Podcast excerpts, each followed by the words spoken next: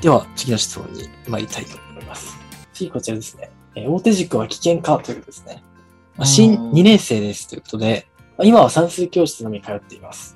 えー算数教室の先生からは、大手塾だと宿題に追われて潰れてしまうので、大手塾に入らなくて良いと言われています。えー大手塾でない方法を模索していますということですね。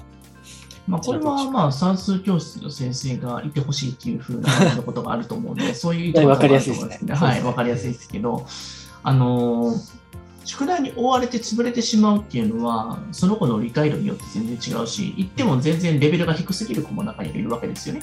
はいはい。だからそのこなしてなんか余っちゃって遊びができてしまうっていう人もいれば、うん。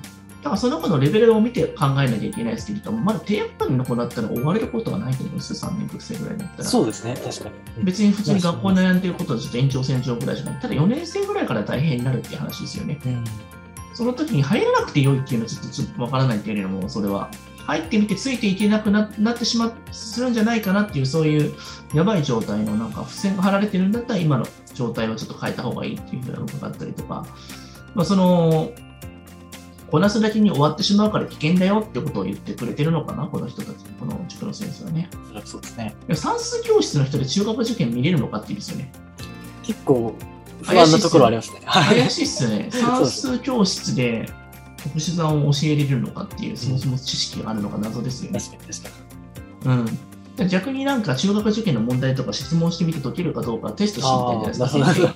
そしてそれですぐに返ってくるような状態だと、あ、この人は多分中学受験多分やってたんだろうなっていうのすぐわかるので、ちょっとテストしてみるのもいいと思うんです。ちょっと意地悪ですけど。そういった形でテストするのもありということですね。なるほど。うん。ありまあ、すぐ、すぐ出ますよ。わかりますよ。はい。うんそうですね。感じですかね。はい、ありがとうございます。